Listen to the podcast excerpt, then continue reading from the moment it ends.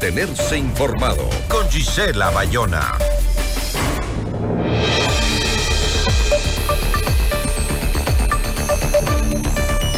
Varias compañías aceptaron la invitación que hizo el Comité Empresarial Ecuatoriano de apoyar con víveres a las fuerzas del orden. ¿Cómo se coordinan estas donaciones?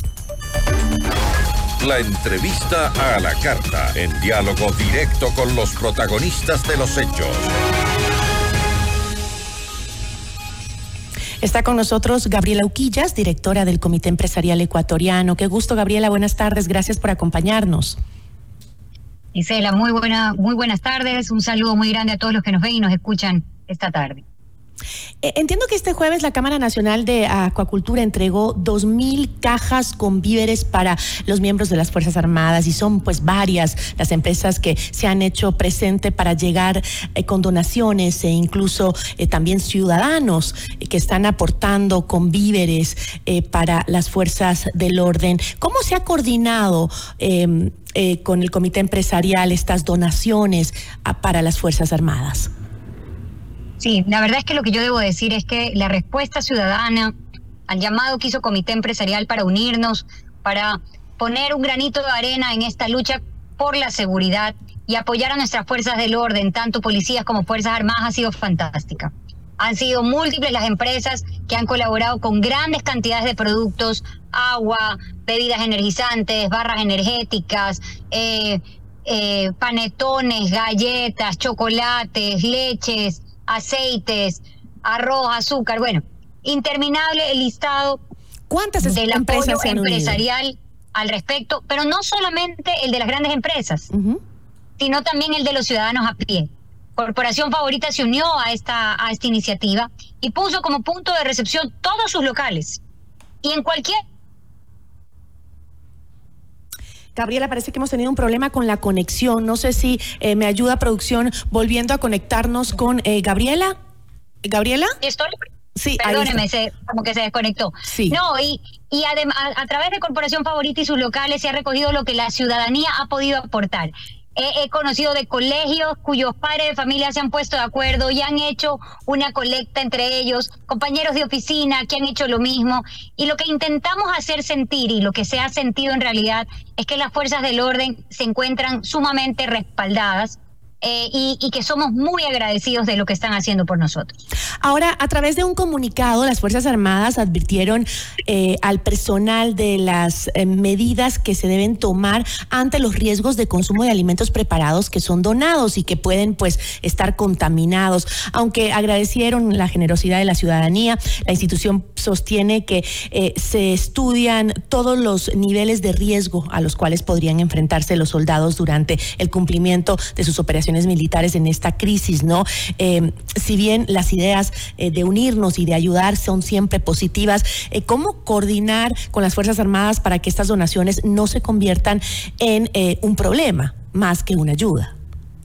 Totalmente. El, tema de la comida preparada no solamente es un problema por estas malas personas que se infiltran dentro de los buenos objetivos ciudadanos, sino que también eh, constituye una dificultad muchas veces para el policía, el militar que la recibe y que no puede eh, ingerirla inmediatamente eh, por, por precisamente por sus funciones, porque está patrullando, porque en esos momentos tiene una gestión asignada. Entonces ha sido, ha sido magnífico ver eh, niños que han hecho sándwiches, madres de familia que han hecho un arrocito con pollo, unas empanadas, pero en la práctica lo que nos intenta decir Fuerzas Armadas y Policía Nacional es que si bien ese es un gran aporte y un eh, y un calor humano que se le hace llegar a estos otros humanos que están dando su vida eh, porque nosotros podamos estar seguros, no deja de ser un, un elemento que puede convertirse en peligroso no solamente por los malos actores, sino por las consideraciones de espera, de tener que dejar guardado el producto mucho tiempo en el sol. Entonces lo que nos recomiendan es si queremos ayudar, la mejor forma de ayudar es con productos enlatados, envasados, que, que, que cuentan con sus sellos de seguridad porque no podemos desconocer que estamos en una guerra. Y el enemigo en una guerra siempre quiere ver cómo minar a quien la combate. Sin embargo, aquellas buenas eh, personas, en, este riesgo. Eh, Gabriela, aquellas buenas personas que, como has dicho, pues se han dado el trabajo de preparar algo, porque así es la gente ecuatoriana, ¿no? O sea, si nos disponemos a ayudar, siempre estamos en primera línea. Eh, ¿Qué sucede con esos, justamente esos alimentos que no son los enlatados, sino que fueron donados por esta gente de buen corazón, que lo que quería era prepararles algo con mucho calor y amor a a, las Fuerzas Armadas y estas no las pueden aceptar. ¿Qué se hace con eso, con, con esos alimentos? ¿Se votan? yo, creo que hasta ahora las Fuerzas Armadas por eso hacen su comunicado, un poco duro salir a decirle a la ciudadanía, no me regales esto, pero lo hacen justamente con el afán de no dejar a nadie eh, con los churos hechos, digámoslo en, en idioma coloquial. Entonces, la petición es que no lo hagamos. Sabemos que eh, lo hacemos de la mejor, de la mejor buena voluntad, pero mejor nos abstengamos de preparar ese arrocito con pollo o ese sanduchito o esas empanadas y lo poco o mucho que íbamos a destinar a esa noble causa, vayamos y compremos unas botellas de agua, vayamos y compremos unas barras energéticas. Es la mejor forma de canalizar la ayuda. ¿Y no podría eh, coordinarse esta ayuda para las personas de sectores vulnerables donde el estado de excepción pues significa también un corte a sus actividades de comercio e ingresos económicos, ¿no?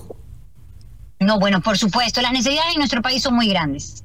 Hoy estamos volcados a las Fuerzas Armadas, pero recordemos que aquí tenemos siete de cada diez ecuatorianos sin un trabajo formal y por lo tanto muchísima, eh, muchísimas necesidades, una desnutrición crónica infantil sumamente alta, una serie de luchas que se llevan día a día. Entonces, el ecuatoriano que quiere ayudar siempre va a encontrar un destinatario de la ayuda, por supuesto. Pero hoy hay que cuidar a nuestras Fuerzas Armadas, hoy hay que cuidar a nuestros policías, porque gracias a ellos nosotros podemos estar hoy yo dándote esta entrevista y tú en la radio eh, eh, tomándola. Y no tenemos que vivir graves momentos como los que se vivieron semanas atrás y, el gremio de los periodistas eh, fue víctima brutal de un, de un ataque. Y, y hoy esta tranquilidad que vivimos y este trabajo por una tranquilidad permanente y por recuperar la paz se le debemos a policías y militares. Entonces hay que cuidarlos y hay que seguir las recomendaciones que nos dan. Ahora, justamente recordando el fatídico caso de el eh, canal de televisión TC Televisión que fue invadido por estos terroristas, eh, esto hizo que muchos locales comerciales cerraran sus puertas durante los primeros días del conflicto armado, ¿no? Y justamente el comité empresarial, pues, eh, eh, hizo una primera evaluación y determinó las pérdidas en el sector comercial e industrial a escala nacional por esos días.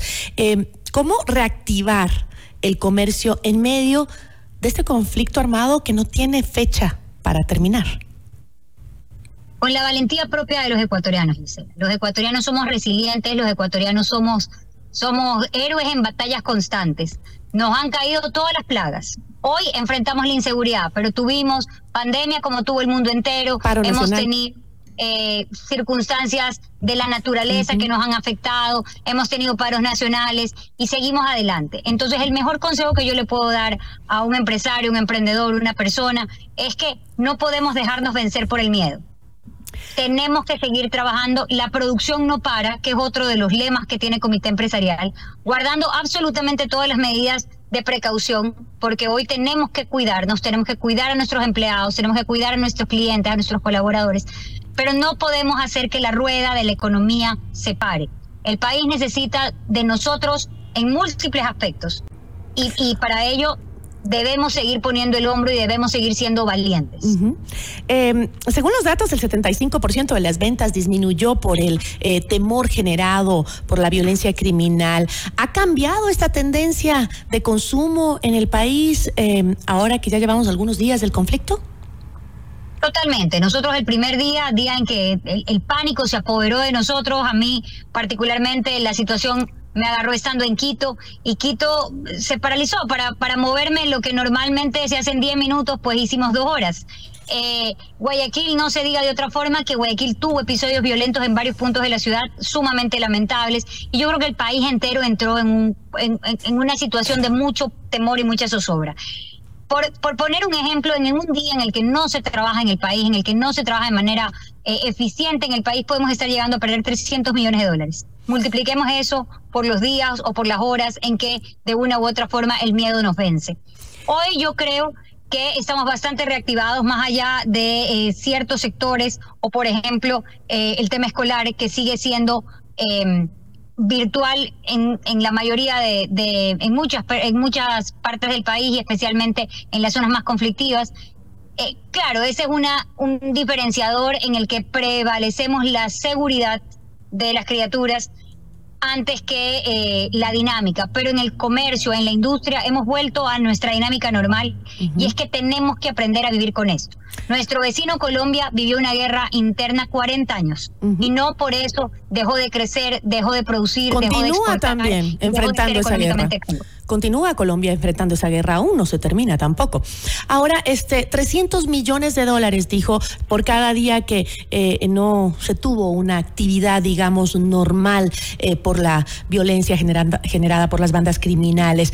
Eh, ¿Qué sucederá entonces eh, o cuáles son las estimaciones que tienen si eh, a esta realidad se suma el aumento del IVA de tres puntos?